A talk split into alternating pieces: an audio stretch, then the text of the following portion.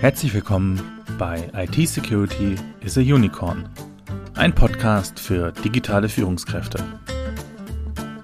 Dieser Podcast wird gesponsert von BISA, der Bernards Information Security Academy.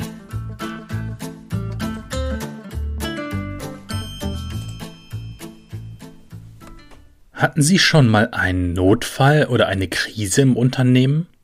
Besitzen Sie zum Beispiel Notfallhandbücher und Wiederanlaufpläne? Ihnen sagt das alles gar nichts? Dann wird Ihnen diese Folge weiterhelfen und falls ja, dann hören Sie trotzdem weiter. Vielleicht ist ja doch das ein oder andere Neue dabei. Schön, dass Sie wieder mit dabei sind. Heute geht es ganz allgemein um IT-Notfallmanagement. Wenn Sie den Podcast von Anfang an verfolgen, kennen Sie ja schon die Unterschiede zwischen IT-Security, Cybersecurity, Informationssicherheit und Datenschutz. Gerade die IT-Sicherheit, noch mehr die Informationssicherheit, kümmert sich ja um die Verfügbarkeit von Geschäftsprozessen und IT-Systemen. Die Übergänge zum Notfallmanagement sind fließend. Daher ist es gerade als Führungskraft und Unternehmer wichtig, sich auch einmal mit dem Notfallmanagement zu beschäftigen – Insbesondere dann, wenn man vielleicht selbst zur sogenannten kritischen Infrastruktur gehört und aus einer einfachen IT-Störung plötzlich ein Notfall oder eine Krise nationalen oder sogar internationalen Ausmaßes wird. Ein paar Beispiele. Im Jahr 2006 wurde der Ozeandampfer Norwegian Pearl von der an der Ems gelegenen Werft zur Nordsee überführt. Dabei wurde die gezielte Abschaltung eines kleinen Teilnetzes veranlasst um den sicheren Transfer zu ermöglichen. Aufgrund einer Verkettung unglücklicher Umstände gab es dann Ausfälle des Stromnetzes bis hinein ins nördliche Afrika. Im Januar 2009 führten fehlerhaft durchgeführte Wartungsarbeiten in einem Rechenzentrum dazu, dass in ganz Deutschland über Stunden hinweg keine Bahnfahrkarten mehr verkauft werden konnten und die Züge erhebliche Verspätungen aufwiesen oder sogar teilweise ganz ausfielen. Oder vielleicht erinnern Sie sich noch an den Ausbruch des Gletschervulkans Eyjafjalla im April 2010 in Island, bei dem der Flugverkehr in Europa tagelang nahezu vollständig zum Erliegen kam. Dies hatte bei nicht wenigen Unternehmen erhebliche Produktionsunterbrechungen aufgrund verzögerter Zulieferungen zur Folge. Diese Beispiele zeigen, wie vernetzt und gleichzeitig verletzbar unsere modernen Industrieländer und unsere Institutionen und Unternehmen sind. Und das sind alles Beispiele, die mehr als zehn Jahre zurückliegen. Die Digitalisierung ist mittlerweile weiter fortgeschritten und damit ist die Prävention noch wichtiger als zuvor. Wie auch in der IT-Sicherheit und Informationssicherheit gibt es im Bereich Notfallmanagement viele Vorbehalte, wie zum Beispiel die Leugnung möglicher Risiken.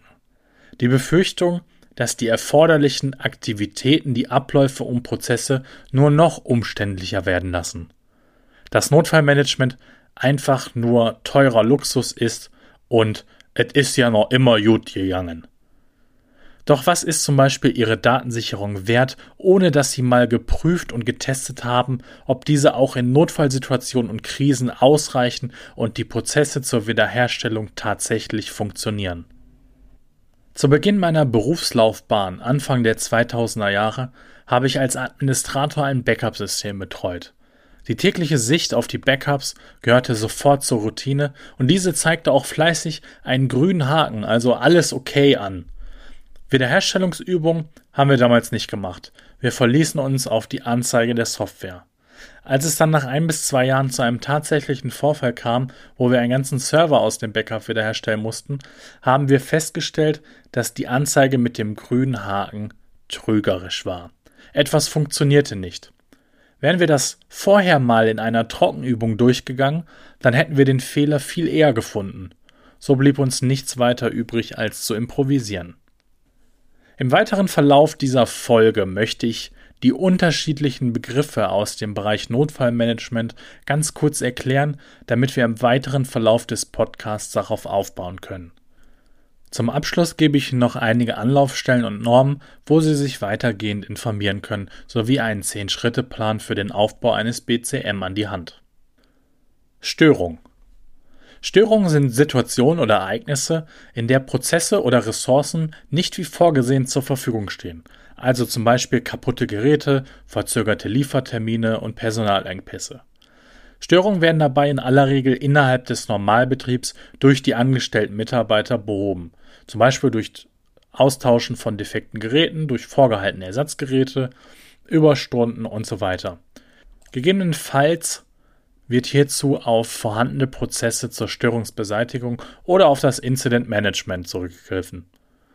Störungen können jedoch auch zu einem Notfall eskalieren. Zum Beispiel im Bereich Logistik fallen aufgrund eines Softwarefehlers großflächig die Scanner und Drucker aus, mit denen die Pakete gescannt oder gelabelt werden.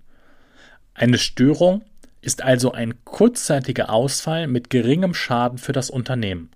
Eine Störung wird in der Regel intern, schnell und ohne weitere größere Komplikationen gelöst.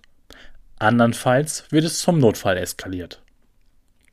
Notfälle Notfälle sind Unterbrechungen des Geschäftsbetriebs, die mindestens einen zeitkritischen Geschäftsprozess betreffen, der nicht im Normalbetrieb innerhalb einer vorher definierten maximal tolerierbaren Ausfallzeit wiederhergestellt werden kann.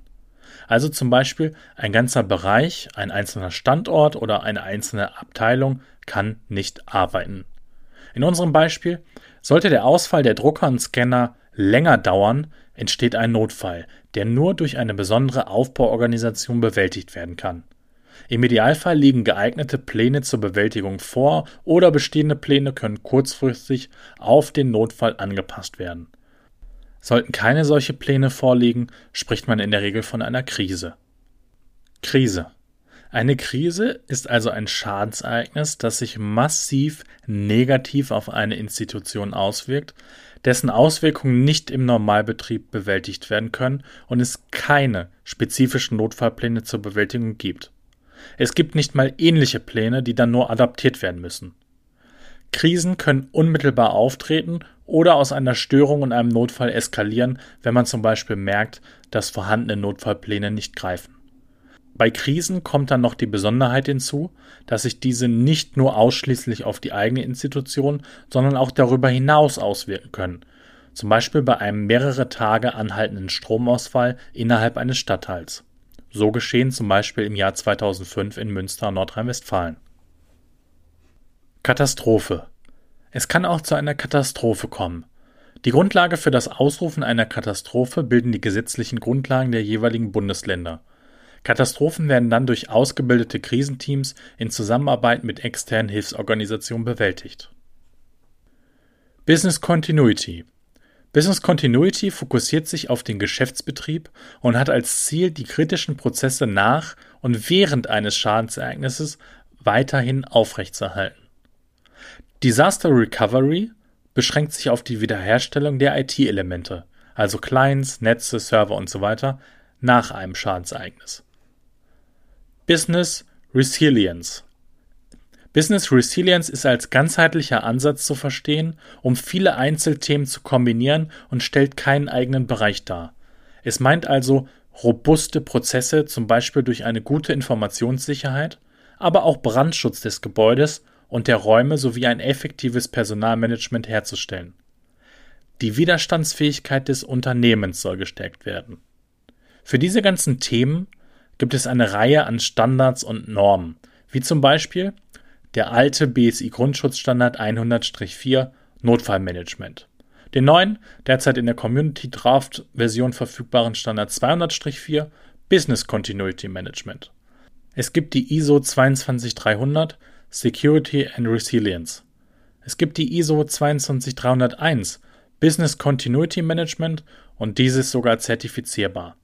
Dann haben wir noch die ISO 27031, IT Readiness für Business Continuity. Dann gibt es darüber hinaus noch die DIN 17091, das ist Krisenmanagement. Aber auch die BSI Kritis-Verordnung sei hier genannt und auch die VDS 3821 und 3822. Auch das IT Service Continuity Management aus der ITIL-Welt dient als Hilfsmittel, sich zu orientieren. Wenn Sie also ein robusteres Unternehmen und zum Beispiel ein BCM, ein Business Continuity Management aufbauen möchten, dann sind folgende Schritte durchzuführen und zu beachten. Erstens Initiierung Unterstützung der Leitungsebene. Sie erinnern sich vielleicht an den Slogan IT-Security ist Chefsache. Notfallmanagement ist noch mehr Chefsache. Diese, also die Chefs, sollten personelle, finanzielle und sachliche Ressourcen zur Verfügung stellen sowie aktive Unterstützung anbieten, zum Beispiel bei vorhandenen Widerständen innerhalb der Belegschaft. Zweitens Konzeption, Definition des Geltungsbereichs. Welche Produkte, Dienstleistungen, Bereiche, Standorte, Prozesse, Fachaufgaben usw. So sollen betrachtet werden. In der Regel macht es Sinn, sich hierbei auf die aller, allerwichtigsten, die kritischsten Geschäftsprozesse zu fokussieren. Drittens. Berücksichtigen von Institutionszielen und Setzen von Prioritäten. Zum Beispiel geringe Personalkosten, Produktivitätssteigerung, Aufgabenerfüllung für A, B und C, aber nicht unbedingt für X und Y, da sonst hohe Vertragsstrafen drohen. Prioritäten für die Umsetzung der Notfallvorsorgekonzepte werden gesetzt Ressourcen bereitgestellt, Verantwortlichkeiten festgelegt und gegebenenfalls erforderliche begleitende Maßnahmen identifiziert. Viertens. Sensibilisierung der Mitarbeiter. Erklären Sie wozu, wie, wann, wer, womit und warum ein Notfallmanagementsystem aufgebaut werden soll. Binden Sie die Mitarbeiter frühzeitig ein. Fünftens.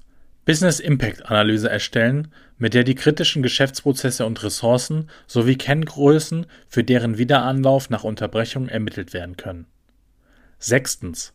Notfallpläne für die kritischen Geschäftsprozesse erstellen. Denken Sie auch an das Notfallhandbuch. Siebtens. Checklisten erstellen. Achtens. Übungen durchführen. Notfallvorsorgekonzepte und Notfallpläne werden getestet und eingeübt, um mögliche Mängel zu identifizieren und das Verhalten im Notfall zu trainieren. Neuntens. Fortlaufende Verbesserung oder auch Lessons learned. Holen Sie sich Feedback. Planen Sie die nächsten Schritte. Zehntens. BCM im Unternehmen etablieren. Denken Sie an Rollen, Ressourcen, Prozesse. Je Fachabteilung oder kritischen Geschäftsprozess sind auch die Zuständigkeit und Ressourcen festzulegen. Idealerweise ein Ansprechpartner und ein Vertreter für die eigenständige Bearbeitung des BCM. Je nach Institution und gewählter Vorgehensmethode machen gegebenenfalls andere und weitere Schritte bzw. eine etwas andere Reihenfolge Sinn. Diese Liste ist natürlich nicht abschließend und stellt nur ein Beispiel dar, um anzufangen.